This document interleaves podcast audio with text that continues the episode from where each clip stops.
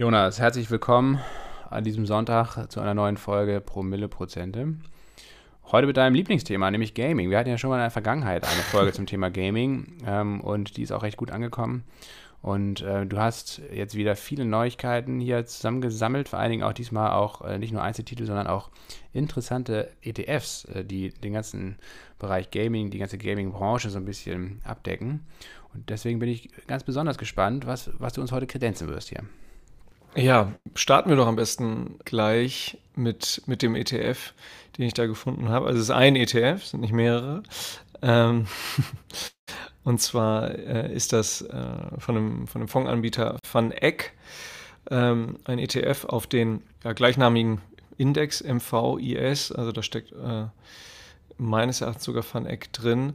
Aber ähm, auf jeden Fall ist es ähm, ETF, das den MVIS Global Video Gaming und Esports Index abbildet.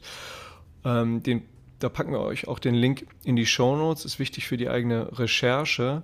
Und ähm, dieser Index enthält Unternehmen, die mindestens 50 Prozent ihres Umsatzes mit Gaming und E-Sports machen und enthält Unternehmen, die äh, mindestens, ähm, also wenn es, wenn es, wenn es so äh, Spieleentwickler und so Softwareunternehmen sind oder Plattformen sind und wenn es Unternehmen sind, ähm, die zum Beispiel äh, Chips oder Hardwarekomponenten herstellen, ähm, dann müssen die mindestens 25 Prozent ähm, ihrer Umsätze mit ähm, dem Bereich Gaming und E-Sports machen. Ähm, das wird gleich nochmal wichtig sein, wenn wir auf die, auf die wichtigsten zehn Holdings oder wichtigsten, höchstgewichtetsten zehn Aktientitel kommen, die in dem, die in dem äh, Index beziehungsweise auch in dem ETF vertreten sind. Also dieser Index wird äh, im Grunde eins zu eins äh, von dem ETF von Van Eck abgebildet. Es ist ein, es ist ein Nischen äh, Bereich. Klar, es ist ein sehr, sehr, sehr, sehr spitzer Bereich, ganz klar auf, auf Gaming und, und E-Sports gerichtet. Deshalb ist ähm, die, die TER, die Total Expense Ratio, die jährliche Gesamtkostenquote, ähm, auch etwas höher als zum Beispiel bei einem äh, ETF, das sind MSCI World oder einfach ein Nasdaq oder ein S&P 500 oder so abbildet. Die ähm, Gesamtkostenquote, die jährliche, liegt bei 0,55 Prozent. Ja, ist nicht überraschend äh, bei so einem ähm, nischigen ETF, bei so einem spitzen Ansatz. Ich persönlich finde das sehr spannend. Ich glaube an dieses Thema Gaming ähm, und an das Thema E-Sports. Dieser ganze Bereich hat ähm, im Grunde ja verschiedene Unterbereiche. E-Sports ist einer davon, ähm, Konsolen, ne, Spielen auf Konsolen und PCs ist ein, ein Bereich davon, Cloud Gaming ist ein Bereich davon und ähm, der umsatzstärkste Bereich äh, dieses ganzen Gaming- und E-Sports-Bereich ist Mobile Gaming. Also ähm, kommt insofern für mich durchaus überraschend, als das Mobile Gaming so, wenn man jetzt äh, Cloud Gaming und E-Sports rausnimmt, eigentlich ja der jüngste Vertreter sind, weil es Konsolen und das, das Spielen auf PCs natürlich schon seit Jahrzehnten gibt. Aber ja, Mobile Gaming aufgrund der, wie soll man sagen, aufgrund der, der Dichte an Nutzerinnen und Nutzern von Smartphones, also mobilen Endgeräten im Allgemeinen, ähm, konnte sich eben auch, konnten sich auch eben die Umsätze mit, ähm, mit Spielen ähm, auf mobilen Endgeräten umsatztechnisch ja, an die Spitze katapultieren. Ähm, vielleicht um da einmal Zahlen zu nennen. Ähm, 2020 gab es äh, in diesem globalen Gaming-Markt äh, einen Gesamtumsatz von ungefähr 175 äh, Milliarden US-Dollar umgerechnet. Und ähm, die mobilen Endgeräte haben davon gut 86 Milliarden äh, Dollar ausgemacht. Also erstaunlich. Steht im Grunde für, für, für fast die Hälfte oder für die Hälfte. Ja, ja Wahnsinn. Ähm, ja, ich kenne mich im Bereich Gaming ja gar nicht so gut aus, also auf jeden Fall nicht so gut ähm, wie du. Ich kann aus meiner Erfahrung sagen, ich bin tatsächlich jemand, der, ähm, ja, wenn dann, ich hatte nie eine Konsole, ich habe immer auf, am PC gespielt, immer so, aber auch, ja, wahrscheinlich für die meisten eher so langweilige Spiele, so Strategiespiele halt, so irgendwie Anno oder Siedler oder Age of Empires oder so, also immer so Aufbaustrategie, wo man dann am Ende, ähm, ja, wo man wochenlang irgendwas aufbaut und dann macht man ein paar große Schlachten und alles ist am Ende wieder kaputt.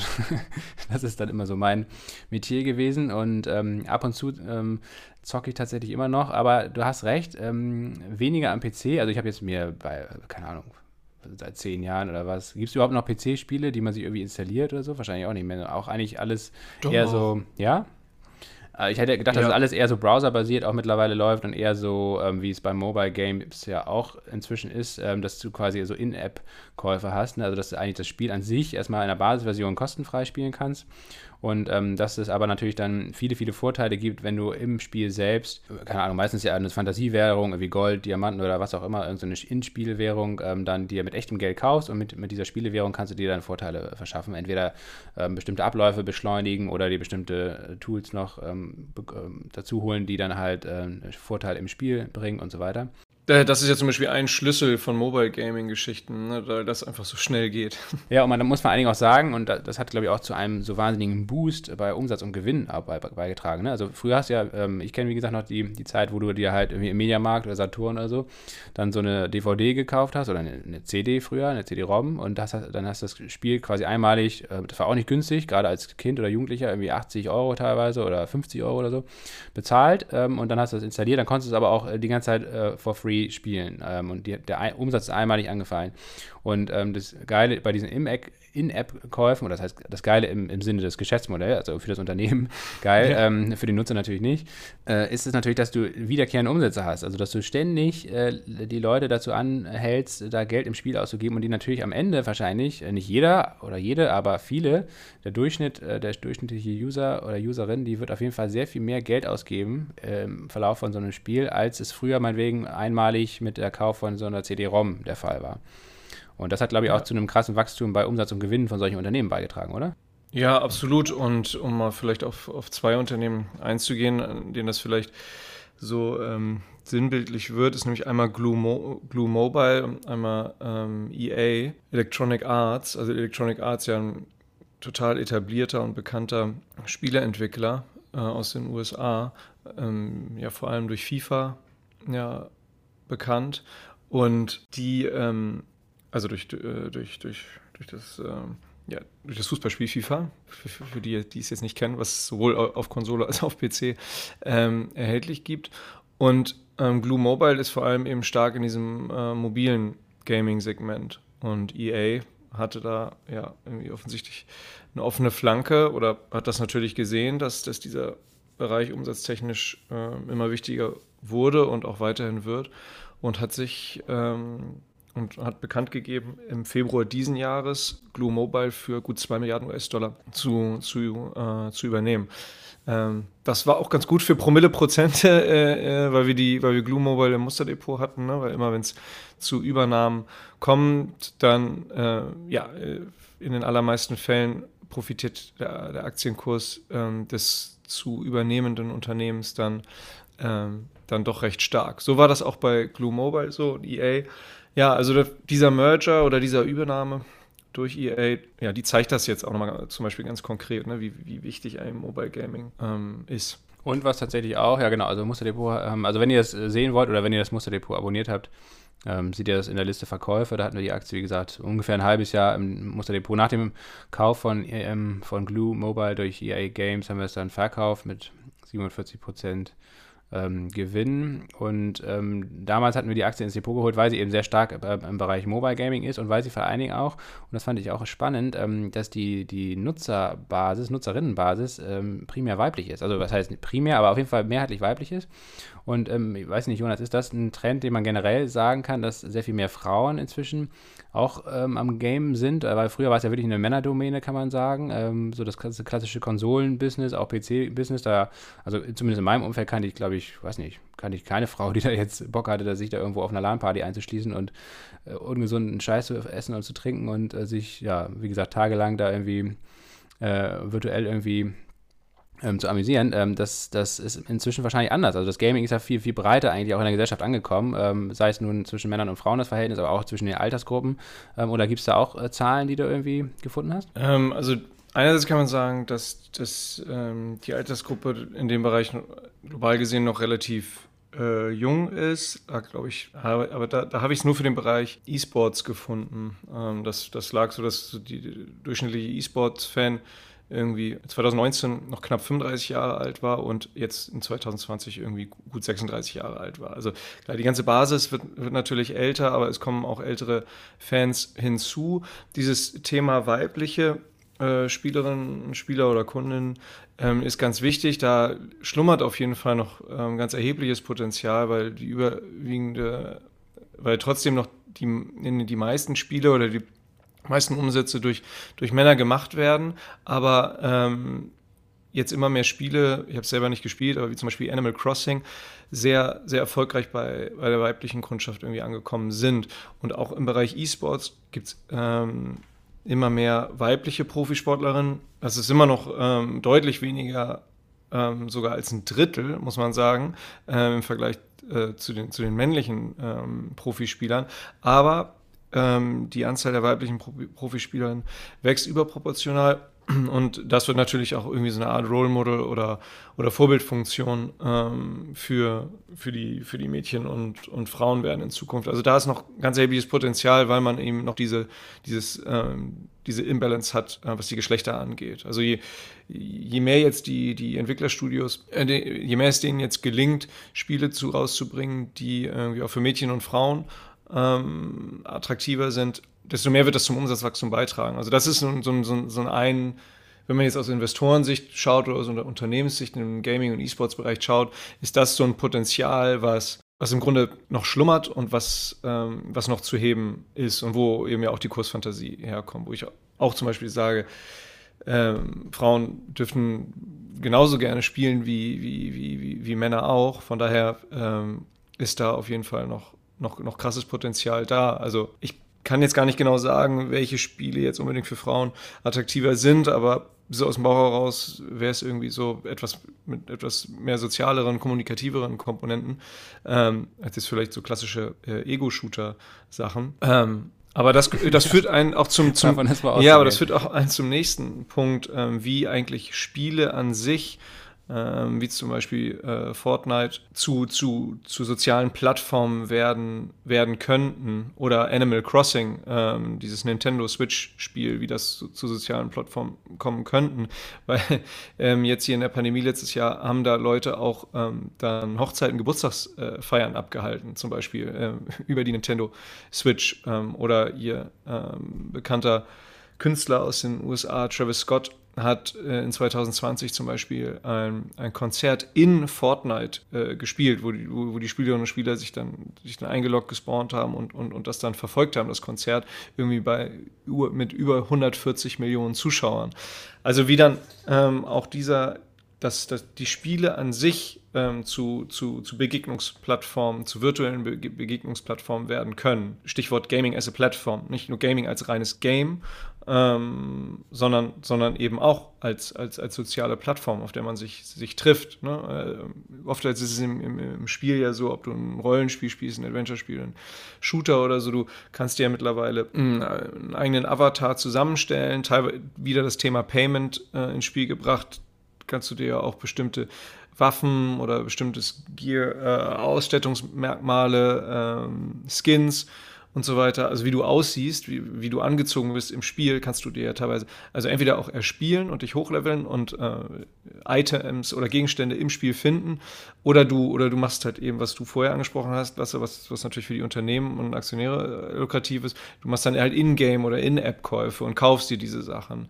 Und je, je besser es dann bestimmten Spielen gelingt, irgendwie auch, ähm, auch als soziale Plattform zu fun fungieren, ja, desto wichtiger wird es ja auch für die Menschen dann dort sein, entsprechend auch im Spiel aufzutreten ähm, und auszusehen. Also ja, Gaming as a Plattform definitiv auch ein spannender Bereich, den ähm, den man weiter beobachten muss.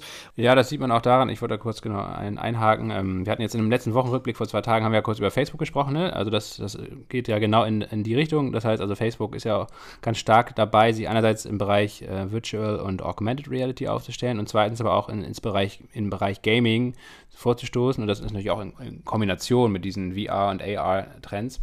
Ähm, und ähm, das, was du eben gesagt hast, das äh, spielt ja genau da rein. Ne? Also, dass du letztendlich die Verknüpfung von sozialen Netzwerken, sozialen Plattformen und Gaming ähm, hast und ähm, dass die, diese Welten letztendlich auch ein Stück weit verschwimmen. Also die reale Welt auf der einen und die Gaming-Welt auf der anderen Seite. Ähm, dass das, äh, gerade wenn es dann verknüpft ist mit Virtual Reality in Zukunft, ähm, dass es dann, ja, das ist natürlich ein ferner, ferner Trend oder ein ferner Blick in die Zukunft, aber dass äh, dann irgendwann vielleicht ähm, die, diese Unterscheidung gar nicht mehr so klar ist, wie sie jetzt aktuell noch ist. Ne? Und wir sehen ja auch, und das äh, als letzte Ergänzung, bevor du weitermachen kannst, ähm, dass äh, alle großen Tech-Unternehmen aus der GAFA-Ökonomie ja im Bereich Gaming sich versuchen aufzustellen. Ne? Also mit Online-Gaming-Plattformen, mit Streaming-Plattformen, auch im Bereich Gaming. Also sowohl Amazon ist dabei, als auch Google, als auch Apple äh, und Facebook sowieso. Ähm, das wird auf jeden Fall ein spannendes, ja, was heißt Schlachtfeld, aber auf jeden Fall ein spannender Wettbewerb. Ähm, und es, es, ist auf jeden Fall offen, wer sich da durchsetzt und wer da ähm, die meisten Marktanteile gewinnen kann und so weiter. Also von daher, ähm, das wird ähm, spannend zu sehen sein. Was mich jetzt interessieren würde, Jonas, wollen wir vielleicht nochmal ein bisschen in ähm, die Aufteilung des ETFs reingucken, also in die Top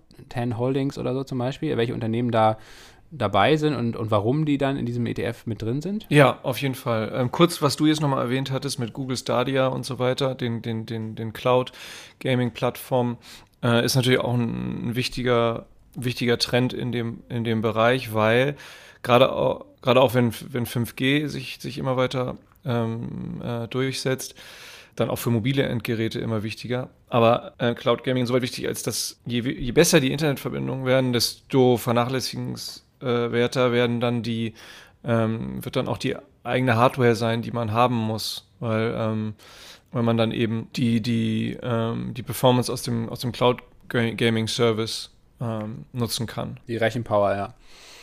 Das ist natürlich dann wiederum schlecht für, für Hardware-Komponenten oder Hersteller von Hardware-Komponenten. Da gibt es jetzt auch viele, gerade so spezialisierte Unternehmen, die sich eben auf Gaming-Hardware zum Beispiel konzentriert haben. Ähm, irgendwie Headsets oder Maus oder ja, eben Rechenpower, Desktop-PCs. Wobei, also so Sachen wie. Ja, schwieriges Beispiel in der Szene und auch für Aktionäre, sorry, dass ich unterbreche, war, war jetzt wichtig, auch weil wir die Aktie ja ähm, auch mehrmals hatten oder das Unternehmen mehrmals hatten hier im, im Podcast. Das ist das Beispiel mit Cyberpunk 2077 ähm, von CD-Projekt. dem äh, polnischen ähm, Entwicklerstudio CD-Projekt, genau. Da, das hat ja gezeigt, dass irgendwie ein, ein, sehr modernes Spiel, was, was sicherlich in Teilen natürlich noch nicht komplett ausgereift war, aber auf, auf, auf irgendwie teilweise sechs, sieben, acht Jahre alte Konsolen getroffen ist. Und ähm, dass es ja vor allem ähm, bei Cyberpunk 2077 Probleme gab mit, mit der Variante für Konsolen eben. Das unter anderem daran lag, dass die Hardware dann ähm, eben dann irgendwie outdated war. Und ähm, das sind natürlich, unter anderem das ist natürlich dann so ein Vorteil, wenn man die Rechenpower über so ein Cloud Gaming Ding nutzt. Ähm, weil das hat auch wiederum in dem Bereich zum Beispiel die Google Stadia Version von Cyberpunk 2077 auf die Map äh, geholt, weil das dann eben eine krasse Grafik und Optik äh, den, äh, Spielerlebnis geboten hat, obwohl man keinen eigenen krassen Gaming-PC hatte. Ähm, also die, die, die extrem, die, die Mehrheit der extrem negativen Bewertungen stammte eher von den Leuten mit, mit älteren Konsolen. Ähm, und ähm, des, des, unter anderem deswegen ist dieser, dieser Cloud-Gaming-Bereich natürlich interessant. Ja, wollen wir nochmal kurz in die, in die Holdings gucken? Ähm, ja. Äh, und dann kannst du ja mal ein, zwei Sachen rauspicken da und ähm, nochmal drauf eingehen. Was mich interessieren würde, ist denn zum Beispiel jetzt eine Amazon zum Beispiel, die ja eigentlich äh, natürlich nicht primär im Gaming-Unternehmen ist, aber die ja zum Beispiel Twitch gekauft hat. Ähm, ist, ist eine Amazon zum Beispiel da dabei in so einem Gaming-ETF? Nee. nee. Weil es nicht, nee, ganz klar weil es nicht 25 Prozent des Umsatzes entspricht. Oder was war? Ja, genau. Also ähm, 50 Prozent. 50 Prozent des Umsatzes wird nicht mit, mit, im Bereich Gaming und E-Sports gemacht. Ach krass, so hoch. Okay, das ist ja wirklich dann sehr, sehr spitz. Mhm. Es gilt nur für die Hardware-Hersteller. Die, die müssen mindestens 25 Prozent mit der Gaming-Industrie machen. Und da kommen wir auch zu den zwei äh, größten Top-Holdings, nämlich einmal Nvidia und einmal AMD. Und die machen halt, äh, äh, die machen zwar nicht 50 Prozent, aber zumindest ähm, zwischen 25 und 50 Prozent ihres Umsatzes mit äh, im Bereich Gaming und, und, und, und E-Sports. Ähm, natürlich, AMD hat ja nicht nur Chips, sondern auch äh, Grafikkarten, ne? AMD äh, Radeon oder Radeon und Nvidia ja auch. Die kommen ja sogar ursprünglich aus, äh, aus dem Bereich Grafikkarten, glaube ich, ne? So hat Nvidia angefangen. Ja, genau, genau, genau. Ähm, und das für den Bereich Gaming super wichtig. Was für die Gaming-Szene jetzt insofern bitter war, die letzten 12 bis 18 Monate.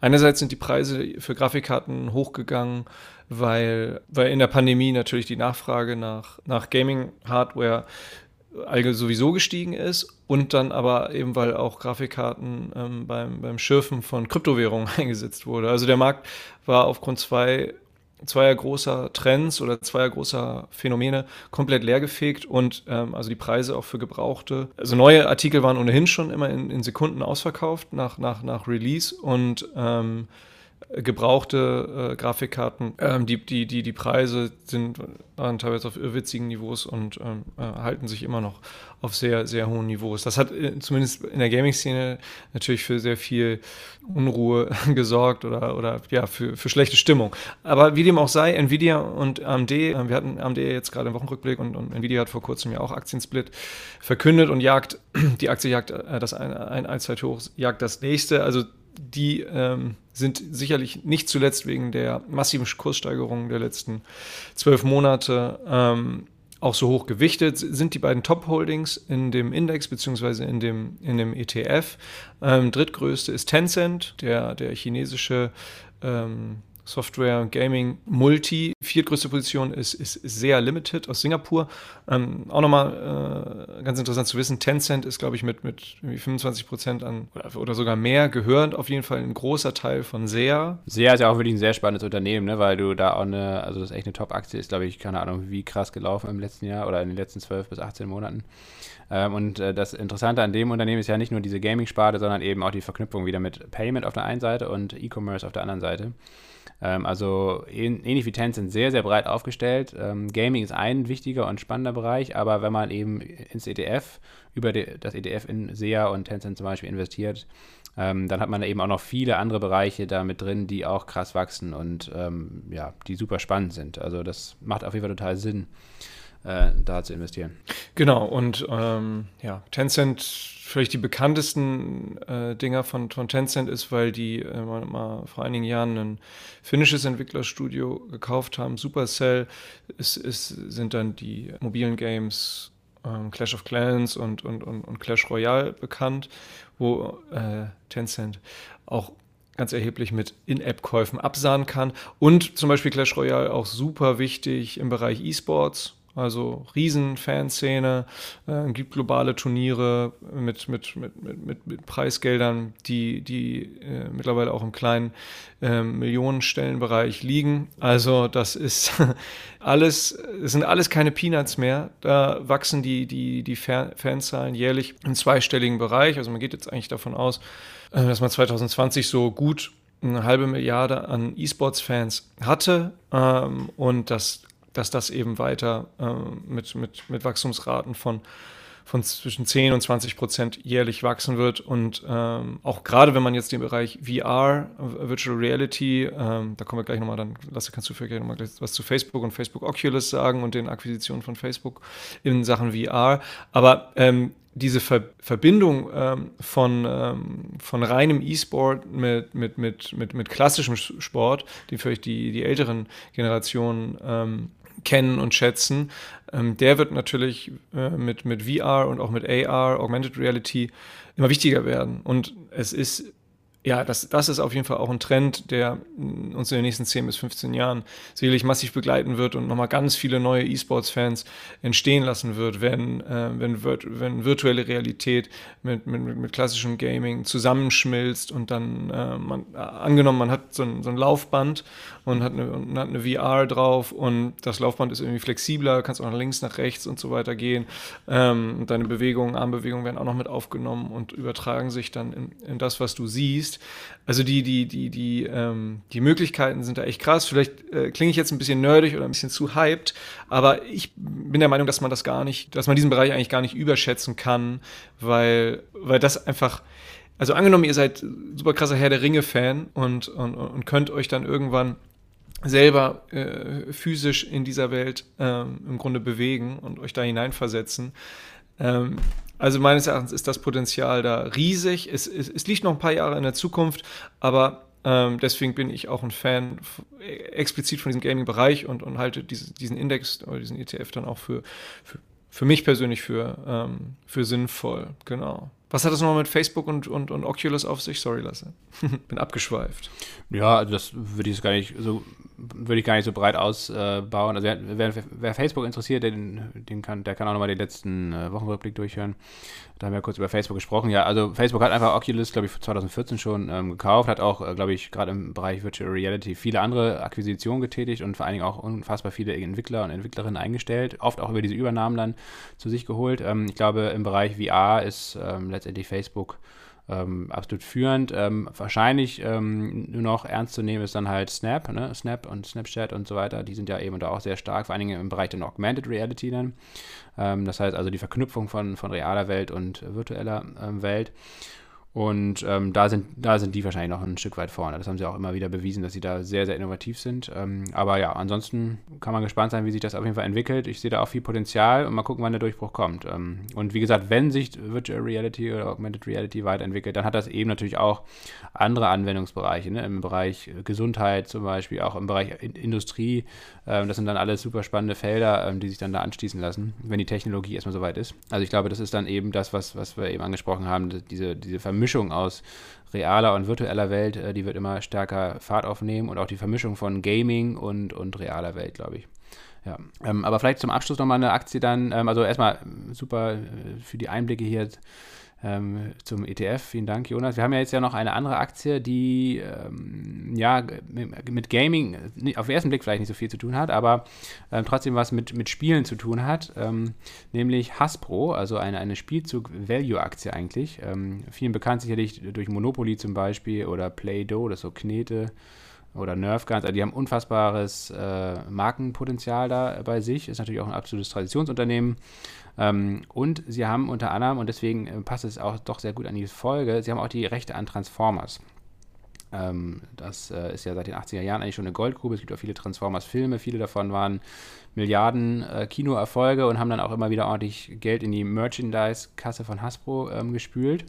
Und nun ähm, wurde bekannt gegeben, dass äh, das Spielestudio Niantic, ähm, das auch Pokémon Go entwickelt hat, vor ein paar Jahren, äh, jetzt nach ziemlich langen Verhandlungen ähm, mit Hasbro äh, die Rechte an Transformers bekommen hat für ein Spiel, ein neues Augmented Reality Spiel und das soll ähm, demnächst rauskommen, heißt Transformers Heavy Metal, ist so ein bisschen eigentlich angelehnt an Pokémon Go. Das heißt also, man das Spiel findet meinetwegen auf einem Handy statt, aber ähm, ist verknüpft letztendlich mit der realen Welt. Und ähm, so wie man bei Pokémon Go dann letztendlich durch die Straßen läuft und irgendwo äh, Pokémons findet und einsammelt und kämpft und so weiter mit anderen Spielern und Spielerinnen, ähm, äh, läuft das dann wahrscheinlich ähnlich mit Transformer-Figuren ab. Und ähm, das ist tatsächlich eigentlich eine, eine, spannende Geschichte für Hasbro, weil Niantic, die gibt es nicht an der Börse, die sind, das ist halt ein noch recht junges Unternehmen, die sind nicht börsennotiert. Ähm, aber wenn man sich anschaut, was damals mit Pokémon Go passiert ist, ähm, da ist ja der Rechtinhaber Nintendo, ähm, der hat sich mehr oder weniger, da hat sich der Aktienkurs von Nintendo innerhalb von zwei Wochen, glaube ich, nach Release verdoppelt. Ähm, was auch ein Stück weit sicherlich eine Übertreibung war. Nintendo ist eigentlich sonst eher so ein Schlachtschiff, die laufen da, da, da ist, das ist letztendlich ein, keine Growth-Aktie so im klassischen Sinne. Ähm, also für die ist dann eine Verdopplung umso, umso bemerkenswerter. Und ähm, ja, und Pokémon Go war ja tatsächlich wirklich sehr erfolgreich, war ja wirklich das erste richtig ja, in breiter Masse erfolgreiche Augmented Reality äh, Spiel, glaube ich, oder Jonas, wenn ich ja. mich recht entsinne. Ja. Über ähm, eine Milliarde Downloads inzwischen, 4,5 Milliarden Dollar Umsatz und 30 Prozent davon sind dann bei, beim Rechteinhaber, nämlich Nintendo, gelandet. Sicherlich über Umwege noch viel mehr, weil natürlich auch Pokémon wieder viel, viel stärker im Fokus war der Öffentlichkeit ja. und äh, das ganze Merchandise, die ganzen klassischen Pokémon-Produkte von, von Nintendo dann sicherlich wahrscheinlich auch dadurch viel, viel besser gelaufen sind als äh, vor Release des Spiels. In dem Bereich gibt es auch super viele so Sammelkarten äh, und, und, und, und, und, und, solche Geschichten mittlerweile ja auch, äh, dann, wenn man wieder im Kryptobereich guckt, Pokémon äh, NFT. Also Pokémon ist ähm, eine krasse, krasse Marke für, für, für Nintendo weiterhin. Genau, und eine ähnlich starke Marke ist für Hasbro dann eben Transformers. Äh, zumindest bisher in der klassischen Welt gewesen. Und jetzt muss man halt, das ist natürlich ein Stück weit Spekulation, ähm, äh, wie das, wann dieses Spiel rauskommt, ist glaube ich noch nicht klar. Ob, ob in diesem Jahr oder Anfang nächsten Jahres, das muss ich mal nochmal rausfinden. Ähm, aber auf jeden Fall ähm, und vor allen Dingen, wie der Erfolg dann sein wird. Ähm, aber es kann natürlich sein, dass es einen ähnlichen Erfolg gibt wie bei, wie, wie bei Pokémon Go. Ähm, und ähm, das würde sich dann sicherlich sehr positiv auf die Aktie von Hasbro ähm, auswirken. Und ähm, davon mal abgesehen ist das letztendlich auch ein ganz solides Unternehmen. Ne? Also hat wirklich ähm, einen Dividendentitel, ähm, ich glaube 2,20 Euro pro Aktie im, im Jahr, ich glaube 2,7% Dividendenrendite in diesem Jahr. Er hat ein aktuelles Kurs-Gewinn-Verhältnis von 20, auch ein Stück weit günstiger als der Wettbewerber Mattel, der auch gut vergleichbar wahrscheinlich ist, ähm, der ja unter anderem Barbie und so weiter im Portfolio hat. Ähm, die haben etwas höheres KGV von 22. Also ein grundsolides Unternehmen ähm, mit, mit jährlichen Wachstumsraten im hohen einstelligen Prozentbereich, also letztlich eigentlich ein Value Investing, würde ich mal sagen, für konservative Anleger und Anlegerinnen. Und jetzt eben durch dieses ähm, Spiel, was da demnächst auf den Markt kommt, vielleicht noch mit etwas Salz in der Suppe mit etwas Fantasie, Jonas. Aber du bist ja, wie gesagt, noch ein bisschen mehr in der Gaming-Szene drin als ich und da gibt es ja nicht nur positive Stimmen auf jeden Fall, ne, die jetzt äh, Hurra schreien ähm, zum Thema Transformers, äh, Heavy Metal, sondern da gibt es ja auch ein paar Stimmen, die sagen, naja, das ist alles ein, könnte auch ein Flop werden. Ja, ich zocke ja auch nicht äh, mehr wirklich viel, ähm, aber äh, und, und, und ähm, hatte jetzt auch gar nicht vor, Transformers ähm, Heavy Metal mir dann zu ziehen, wenn es dann, dann irgendwann mal kommt. Ich hatte aber ähm, dann durchaus auch eine, viele kritische Kommentare in so bestimmten Foren irgendwie gefunden, bei denen irgendwie dann die Leute, echt viele Leute dann irgendwie schrieben, dass, ähm, dass das eben dann auch nur ein Pokémon Go Abklatsch sei. Ähm, dann wurde auch ein Spiel mehrfach zitiert, äh, was, was ich auch gar nicht mitgekriegt habe, ähm, Harry Potter Wizards Unite, ähm, was dann ähm, eben auch aus derselben Bude kam und eben auch wirklich nicht, nicht annähernd so erfolgreich war wie Pokémon Go. Also wirklich, ähm, ja, und unter ferner liefen, lief und ja, viele Kommentare waren eben auch kritisch, weil gesagt wurde, Mensch, ja, ähm, wird im Grunde nur ein billiger Abklatsch sein, wird langweilig sein, äh, wird dasselbe sein äh, in grün so mäßig, ähm, weil einfach das Spieleprinzip nicht verändert würde ähm, und, und, und dementsprechend, dass das keine Innovation sei und dann eben dann nur eben wirkliche Transformers-Fans äh, ziehen würde. Und während die Transformers-Filme ja ein Massenpublikum ganz offensichtlich ähm, angezogen haben ähm, und in die Kinos geholt haben, ähm, würde das, ja, so, so die Meinung von, von vielen Leuten aus der Gaming-Szene, würde das eben bei Transformers Heavy Metal eben, eben nicht äh, gelingen, weil einerseits dann irgendwie AR-Gaming ähm, dann doch nicht noch nicht so ein Massenphänomen ist, wie es Kino noch ist. Oder war, vor Corona. war. Ja, und weil man eben auch ähm, vermutlich nicht annähernd diesen Pokémon Go-Hype äh, kreieren kann. Bei Pokémon Go war es ja so, dass wirklich jede, Inf jede Gaming, Gamer, Influencerin, Influencer darüber sowieso berichtet hat, weil es eben ja eine Innovation war, weil und das hat dann, weil die Aufmerksamkeit so groß war, dass eben auch Influencer, die im Grunde wenig oder gar nichts mit, mit Gaming zu tun hatten, auch wiederum über Pokémon Go berichtet haben. Und ähm, klar, es bleibt eine These, dass das bei äh, Transformers Heavy Metal nicht passieren wird. Aber dadurch, dass es im Grunde, dass das Spieleprinzip und ähm, keine Innovation ist und ähm, wird, wird da jetzt in der Szene zumindest von nicht wenigen irgendwie erwartet, dass, dass dieser Hype eben ausbleiben wird. Was uns wiederum hier bei Promille Prozente dann ähm, darauf äh, sagen lässt, dass, dass Hasbro vermutlich jetzt sich nicht verdoppeln nee, wird. nur, weil, ähm, nur weil, nur weil, Pokémon, äh, weil, weil, Transformers Heavy Metal äh, rauskommt. Also dieser Hype, oder die, so wie Nintendo von Pokémon Go profitiert hat, ähm, unserer Meinung nach wird das bei Hasbro nicht äh, passieren. Was wir aber sagen können, das hat Lasse ja gesagt, ne? Hasbro hat äh, Monopoly, hat Play-Doh etc., ist, ist solide aufgestellt, zahlt Dividende, ist äh, nichtsdestotrotz irgendwie eine, zuverlässige Aktie und, ähm, und, und, und, und da kann, wie Lasse schon sagte, das einfach nochmal zusätzliches, gutes, portioniertes Salz irgendwie in der Suppe sein, wenn Transformers Heavy Metal vielleicht eben doch ähm, für seine Verhältnisse irgendwie ein Erfolg äh, werden kann. Ja, aber ich würde aufgrund dieser News allein ähm, Hasbro jetzt nicht dann kaufen. Nee, also wie gesagt, ich glaube, das, das ETF, äh, was du da rausgesucht hast, ist, ist eine gute Wahl. Das ja. ist echt ein schönes, ja. langfristiges Ding, was man da laufen lassen kann, was man auch gut besparen kann, glaube ich. Ähm, Hasbro ähm, ja, ist letztendlich eine, eine feine Value-Aktie, die man ähm, sicherlich auch gut ins Depot legen kann. Ich, selbst wenn Transformers Heavy Metal floppen sollte, würde das Hasbro nicht groß interessieren, weil die haben ja eigentlich kaum Kosten. Die haben eigentlich nur die Lizenz vergeben. Ähm, das ganze Entwicklerrisiko, das ganze Kostenrisiko liegt bei Niantic beim Entwickler. Und ähm, ja, wie gesagt, entweder gibt es dann eben noch einen kleinen ähm, On-Top-Bonus obendrauf da bei der Entwicklung oder das Ding läuft da einfach so seine 10% im Jahr vielleicht hoch äh, oder inklusive Dividende und so weiter. Ähm, ja, genau. Ist dann einfach ein, ein schönes, konservatives äh, Investment einfach. Aber das ETF wird wahrscheinlich sogar von der Performance her etwas besser laufen. Ist natürlich auch ein Stück weit spekulativer, ne? Kann man vielleicht sogar sagen. Ähm, ähm, hat ja bisher, glaube ich, eine Jahresperformance von im Schnitt 35 Prozent in den letzten Jahren oder was gehabt, in den letzten fünf Jahren, also schon echt beachtlich. Ähm, aber wie gesagt, ähm, wir haben ja gesagt, ähm, AMD, ähm, Tencent, Nvidia, das sind natürlich alles Unternehmen, die sehr, sehr stark wachsen, die super aufgestellt sind, aber die auch immer mal wieder, gerade die, die beiden Chip-Hersteller natürlich auch mal wieder Phasen haben werden, ähm, weil sie zyklisch auch laufen, ähm, wo es dann ordentlich runtergeht. Und dementsprechend ist das äh, ETF dann vielleicht auch in der Summe wahrscheinlich etwas so volatiler sogar, könnte ich mir vorstellen, als Hasbro. ja, genau. Aber, die, aber meine Vermutung ist aber, dass das, ähm, das ETF auf, auf die nächsten zehn Jahre deutlich besser performen wird als, als, als die Hasbro-Aktie. Ja, das, das glaube ich auch. Das, das kann man, glaube ich, auch. Äh, das kann man sicher mit, sagen, ja. Mit Fug und Recht, äh, ohne viel Mut aufzubringen, ähm, mal hier die These verkünden. Und das äh, wollen wir dann hier jetzt auch getan haben, ohne dass das natürlich eine Anlageberatung ist. Geht da selber in die Recherche. Wir verlinken euch auch ähm, die Übersicht äh, für das ETF in den Show Notes. Da könnt ihr euch die, die Performance angucken. Die, das, der, wurde, der Index Gaming-Index wurde vor, ähm, vor gut fünf Jahren aufgelegt.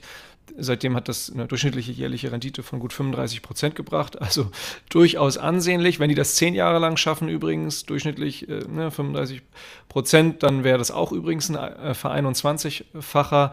Da vielleicht nochmal ähm, äh, den Hinweis auf die Aktie, die wir im, im, im Wochenrückblick besprochen hatten. Das war Mercado Libre, ähm, die ansonsten jetzt erstmal mit Gaming äh, nichts zu tun hat. Also wie gesagt, äh, guckt mal in die Shownotes und, und, und, zieht euch das äh, ne, äh, für die eigene Recherche rein und, und guckt euch die anderen Holdings äh, an. Da ist natürlich sowas drin wie Activision Blizzard, ähm, EA, Bandai, Konami. Take Two. Take Two Interactive, genau.